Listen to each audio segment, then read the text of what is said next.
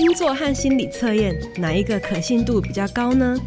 蛋糕不好吃，居然是因为蛋没有打好。生活中的科学一点都不难。教育电台 Channel Plus 特别推出从小大人到大小孩的科普有声书，无论是儿童科普、厨房科学，还是生活冷知识，上网搜寻教育电台 Channel Plus，从小大人到大小孩的科普有声书。如果当初不要贪吃那些糖果，就不会染上 K 他命了。时代进步，就连毒品也推陈出新，例如毒咖啡、毒果冻、毒糖果等。除了有新奇感外，也降低青少年的戒心。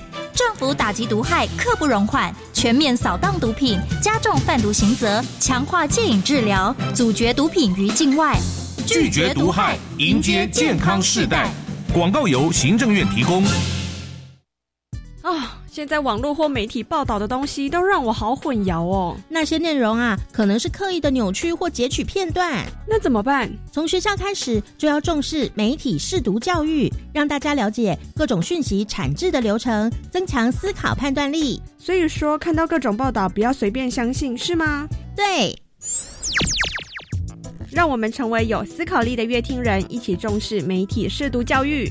以上广告由教育部提供。大家好，我们是 The Wanted 寻人启事。您现在收听的是国立教育广播电台。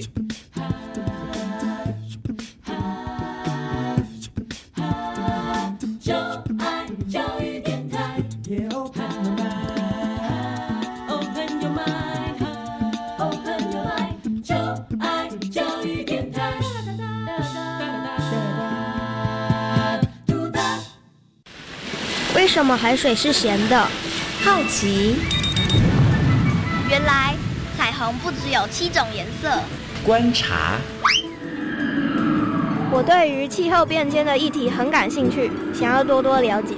探索。我想发明一种可以让我自动上课的机器人。创意。小发现，小发现，小发现，小发现，小发现，小发现，大科学。小猪姐姐制作主持。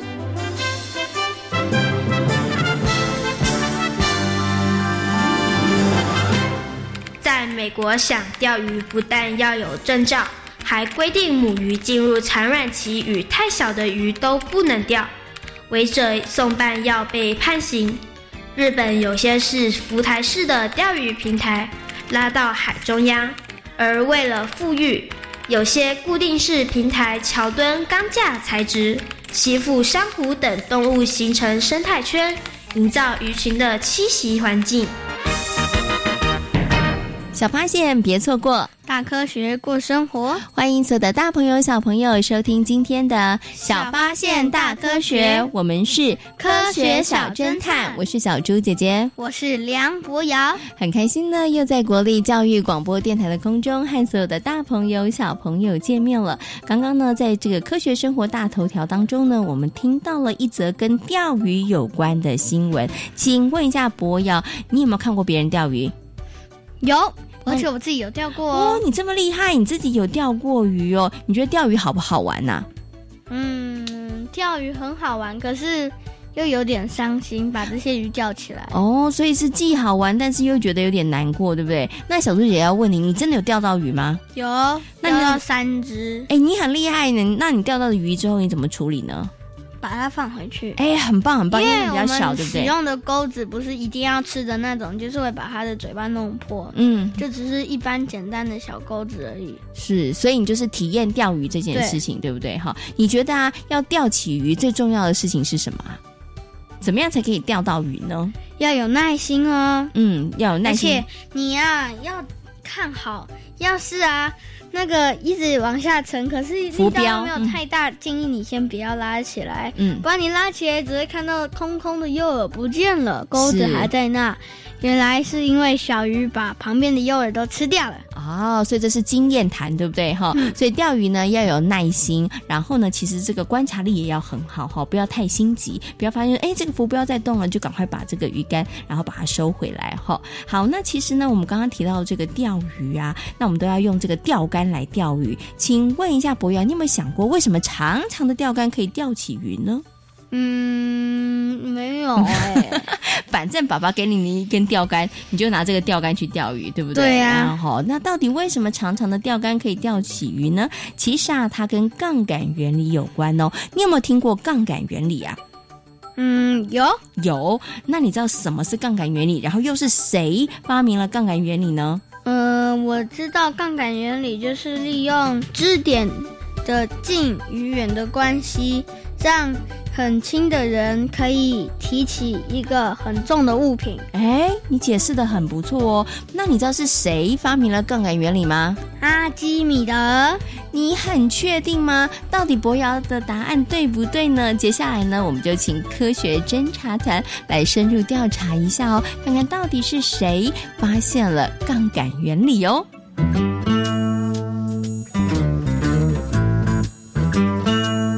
问题我调查，追答案一级棒！科学侦查团。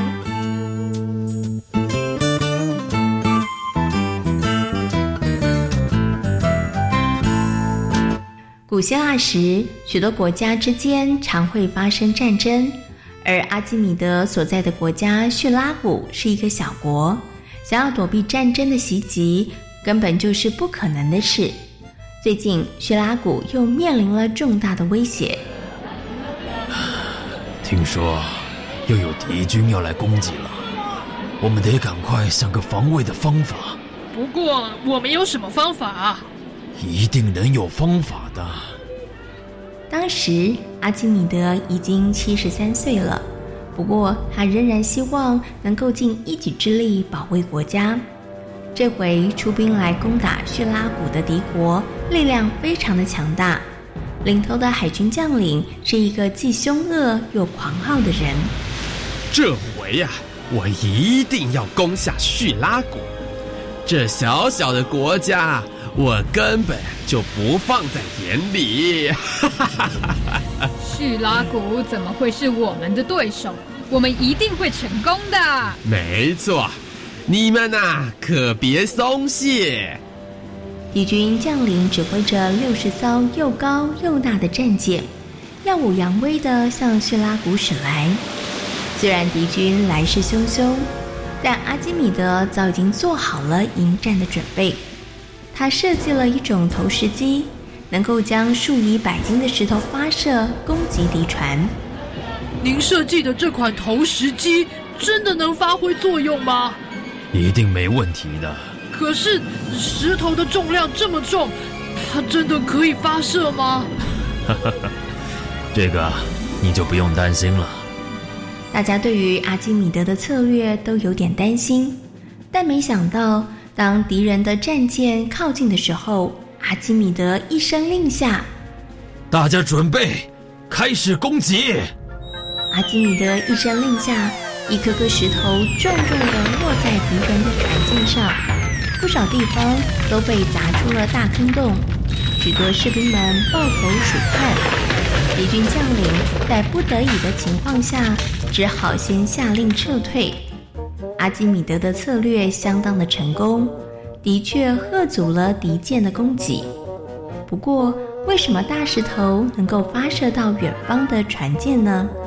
原来阿基米德把一块又扁又宽的木板绞在牛筋上，然后在另一头放满了大大小小的石头。这些牛筋连着一根转轴式的摇柄，当牛筋绞得非常紧的时候，突然松手，板子会往上猛一翘。这个时候，那些石头便会发射到空中，然后落下时打中敌舰和士兵。虽然阿基米德这次反击相当成功，但敌军将领也不是一个轻易认输的家伙。阿基米德太小看我了，我可不会就这样认输。叙拉古能够有多少颗石头啊？只要军舰的数量在增加，石头总会有发射完的一天。到时候，我看叙拉古也无计可施了。果然，在敌军不断的扩充军力的情况下，石头数量日渐减少。阿基米德的策略眼看着就要无效了，而叙拉古也即将要守不住了。啊这下该怎么办呢？我绝对不能让叙拉古的人民失去国家。您有好方法吗？我得再想办法。就在阿基米德苦思该如何想法子解决的时候，突然有个念头闪进了他的脑海中。啊，对了，就用这个办法。神圣的太阳，但愿您能帮我拯救善良的叙拉古子民。到底阿基米德想到了什么方法呢？原来他想要借重太阳的能量。没多久，阿基米德下了一道命令，他让许多妇女都拿起了他们的铜镜到海边集合。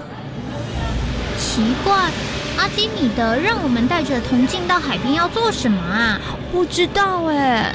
嗯，我相信阿基米德的脑袋里一定会有好办法的。不止拿着铜镜的妇女困惑。连敌人的军队看见了沿岸边站着许多身穿白色长袍、拿着铜镜的妇女，心里也觉得非常的纳闷。奇怪，他们为什么不躲起来啊？站在海边在做什么？难道这是什么计谋吗？将领本来以为这些妇女站在岸边是想使什么计谋。但他左瞧右瞧，发现这些妇女手上除了铜镜，根本没有任何的武器。他放下心中大石，他下令要船舰全速的前进，准备开战。大家向前冲吧，准备迎接我们的胜利！是。就在船舰义无反顾往前的时候，突然一道刺眼的亮光。从港口的那边射了过来，一道明亮的光柱不停地移动着，最后居然集中在一起，成为了一个点。而那个刺眼光亮点，最后停在一艘战舰的大帆上。正当大家还搞不清楚是怎么回事的时候，船帆上居然冒出了一股青烟，还传来了阵阵烧破布的臭味。这是怎么回事？是哪里着火了吗？正当船上的人们感到奇怪，还在寻找原因的时候，忽然有人惊叫了起来：“糟了，船帆着火了，它烧起来了！快快快想办法啊！”船上的人想立刻扑灭火源，但根本没有办法。船帆一下子整个烧了起来，没一会儿的功夫。整艘船舰成了火船，士兵们只好跳下海去。一艘、两艘、三艘，接二连三有船舰随着那个亮点的移动而燃烧起来，整个大海形成了一片火海。在无计可施的情况下，敌军将领只好下令撤退。在阿基米德的妙计之下，没用任何的武器，没有任何的士兵受伤。叙拉古又取得了胜利，这回阿基米德又赢得了叙拉古人民的信任和尊重。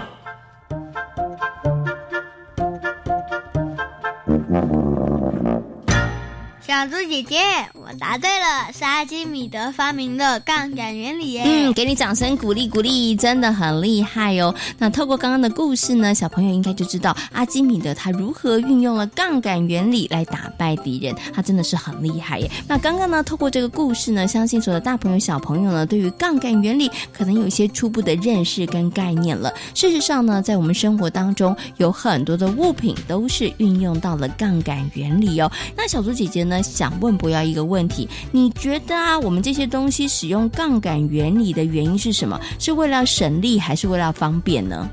嗯，为了省力和方便都有吧？哦，你觉得两个都有是不是？哎，那到底博瑶说的对不对呢？接下来呢，我们要进行今天的科学库档案，为所有的大朋友小朋友呢，邀请到了周志伟老师、究极老师呢，来到节目当中，跟所有大朋友小朋友好好来介绍解释杠杆原理，同时呢，也跟大家来分享在生活当中有哪些东西运用了杠杆原理哦。那运用杠杆原理都是为了要省力吗？还是有一些是为了要方便呢？我们接下来就进行今天的科学库档案。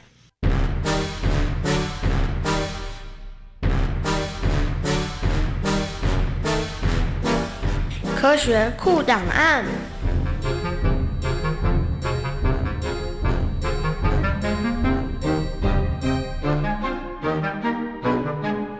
接下来呢，在我们节目当中要进行的单元是科学库档案。相信呢，很多大朋友跟小朋友呢，在生活当中一定常常有听到杠杆原理。然后呢，也会有人告诉你说，哎，生活当中有好多的物品的发明，其实都跟杠杆原理有关。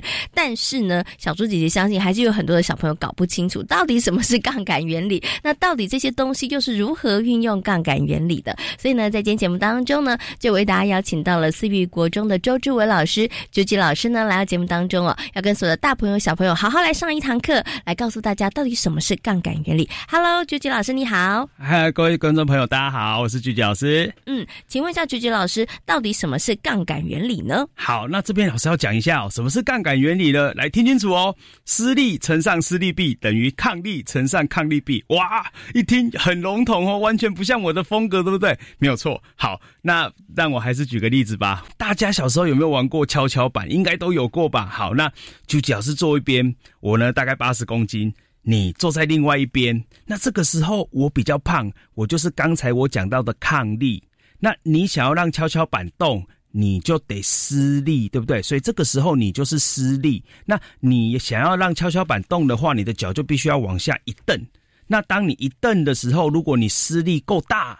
那这个跷跷板就会开始动起来喽。那如果你施力真的非常的大，举脚师就会飞出去喽。好，所以这样子就是一个最简单的杠杆原理。那这里老师要讲一件事情很重要，就是你有没有发现到跷跷板的正中间刚刚好有一个不会动的点，而且它支撑住我们。那这个点我们就把它称叫做支点。那这个支点是杠杆原理里面很重要的一部分，如果没有这个支点，就不会有杠杆原理的出现。好，所以阿基米德很有名的科学家曾经讲过一句话：你只要给我一根够长的杆子。再给我一个支点，我就可以撑起整个地球。OK，所以从这里我们就知道支点有多么的重要了，对不对？好，那我想接下来呢，要请这个啾啾老师跟大家讲一下，在我们生活当中啊，除了刚刚提到的跷跷板之外，还有哪一些东西它其实是运用了杠杆原理？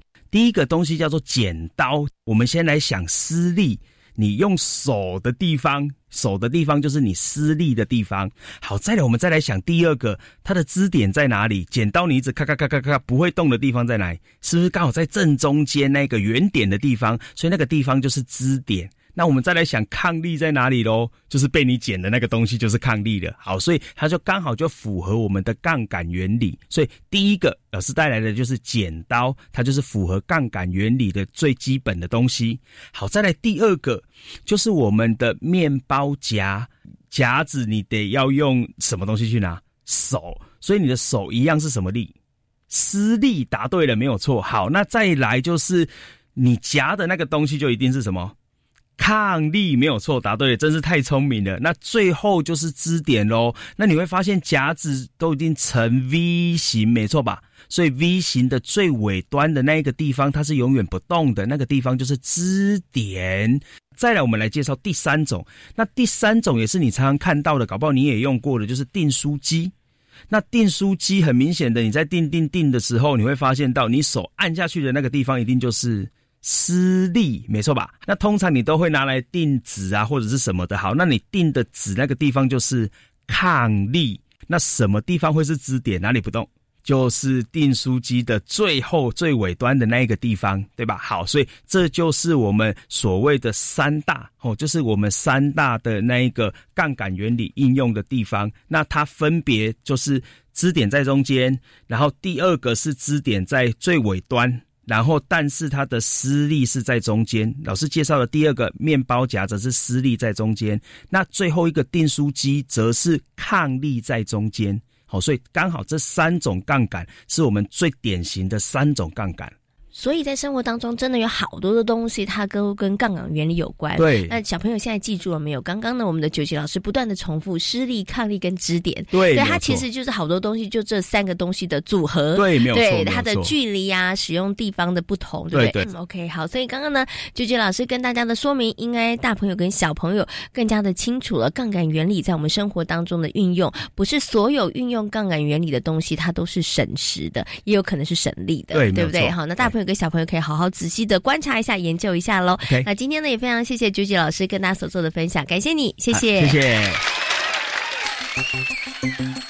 透过了刚刚周志伟老师跟所有的大朋友小朋友的说明，大家现在对于杠杆原理应该有了更清楚的概念了。请问一下博瑶，刚刚呢，九姐老师有提到了杠杆原理当中呢，其实有很三个很重要的部分，分别是什么呢？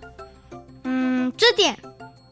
施力点还有抗力点，bingo，你答对了。那很重要就是支点、施力点跟抗力点，那在的这个位置不一样，它产生的效果就不一样哦。那因为有支点、施力点跟抗力点，我们就会产生了施力臂跟抗力臂哦。那如果呢施力臂比抗力臂长的话呢，它就是省力。那相反的，如果施力臂小于抗力臂的话，它就是费力哦。那杠杆原理呢，因为支点的不同而分成了三种的种。类那有的呢是省力，有的是费力哦。那大朋友跟小朋友，你搞清楚了没有呢？那么在今天节目当中呢，跟大家谈到了杠杆原理，我们也跟大家呢谈到了生活当中呢很多的大朋友跟小朋友可能都从事过的活动，就是钓鱼。请问一下博瑶，钓鱼的时候你觉得有哪些事情要注意的呢？你要小心，不要被鱼拉下去。这件事情很重要，对不对？哈，而且是不是所有的地方都可以钓鱼呢？不是，如果你到禁区钓鱼要罚钱哦，而且有可能会罚到一百万到两百万哦。嗯，所以不可以在不对的地方钓鱼。那除了刚刚博瑶所说的之外，我们还要注意哪些事情呢？接下来呢，就进入今天的科学生活，Follow me，来跟所有的大朋友小朋友分享，在钓鱼的时候我们要注意哪些事情哦。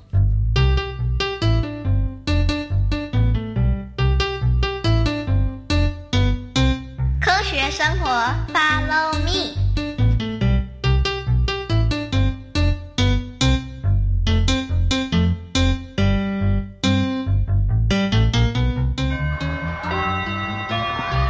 张美丽，刚刚杜老师说的，你有听懂吗？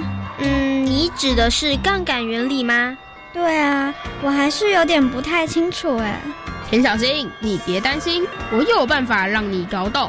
李大伟，你有什么好方法？我们一起去钓鱼就搞定啦！等等，杠杆原理跟钓鱼有什么关系啊？我觉得李大伟这个方法挺不错的。难道杠杆原理跟钓鱼有关？张美丽，你终于懂了。刚刚上课时，陆老师不是说我们生活中有许多物品的设计都运用了杠杆原理吗？钓鱼就是其中之一。你这么说，我好像有点印象了。我们这个礼拜天一块去钓鱼，顺便可以好好了解一下杠杆原理，怎么样？听起来好像不错。那我也要一起去。你当然要去啊！为什么？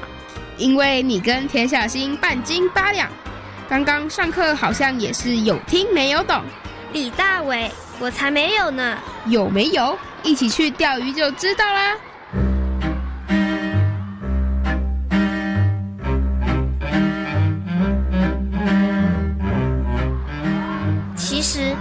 本就不用这么麻烦。没错，我觉得我们好像被李大伟和许聪明两人骗了。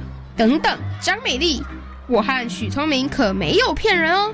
明明游乐场的跷跷板就能说明杠杆原理，为什么还要去钓鱼？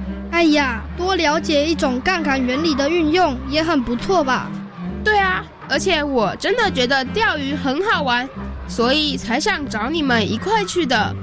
李大伟，虽然你说钓鱼很有趣，但我不能跟你去。我也是哦。你们该不会是因为这样就生气了吧？我和田小新才不是度量这么小的人。我们不去钓鱼，是因为钓鱼很危险。不会吧？前两天新闻不是才报道，有人因为钓鱼而落海。我看我们还是别去比较安全。哎呦，那种事不会发生在我们身上啦。对啦，你们两个太杞人忧天了。不，我觉得还是安全点比较好。没错，老师不是常说要我们远离危险场所吗？钓鱼？那不是危险场所吧？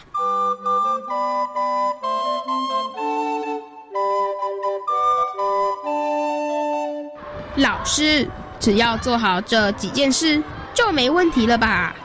嗯，比较正确的说法是能够大大的降低危险。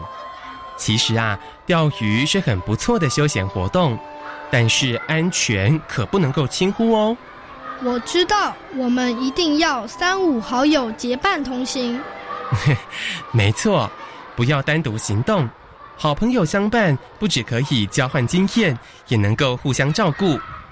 另外啊，安全装备也必须要齐全，除了基本的钓具、钓饵之外，救生衣、钉鞋以及失手绳都不可以缺少哦。老师，刚刚你还有提到要好好观察地形。没错，哎，张美丽，你很认真哦。一定啊，要了解钓场的地形地貌，可以选择地势比较高的平台，海浪啊比较不容易打上来，避免后方有高耸的大岩石，以防海浪打上来的时候被卷入海中。所以，想钓鱼不能只选有鱼的地方，还得注意站的位置。没错，有些人忽略了这些事情。结果啊，让自己深陷危险之中而不自知。我以前都是跟爸爸去钓鱼，不知道原来钓鱼还有这么多要注意的事。老师啊，也很喜欢钓鱼，因为能够培养耐心，也能够亲近大自然。不过啊，做好安全防护措施，才能够更安心的垂钓哦。李大伟，我现在觉得钓鱼的事，我们要从长计议。我赞成。你们现在年纪还小，自行去钓鱼可能并不太好。那该怎么办？我爸爸最近常加班，应该没有办法带我们去钓鱼。啊，我有办法了。张美丽，你有什么办法？眼前就有个很好的人选啊，我们可以拜托他带我们去钓鱼。谁啊？杜老师呀。好主意。杜老师，我们可以跟您一起去钓鱼吗？好啊，不过这一次的自然科小考，你们可不能考太差哦。没问题。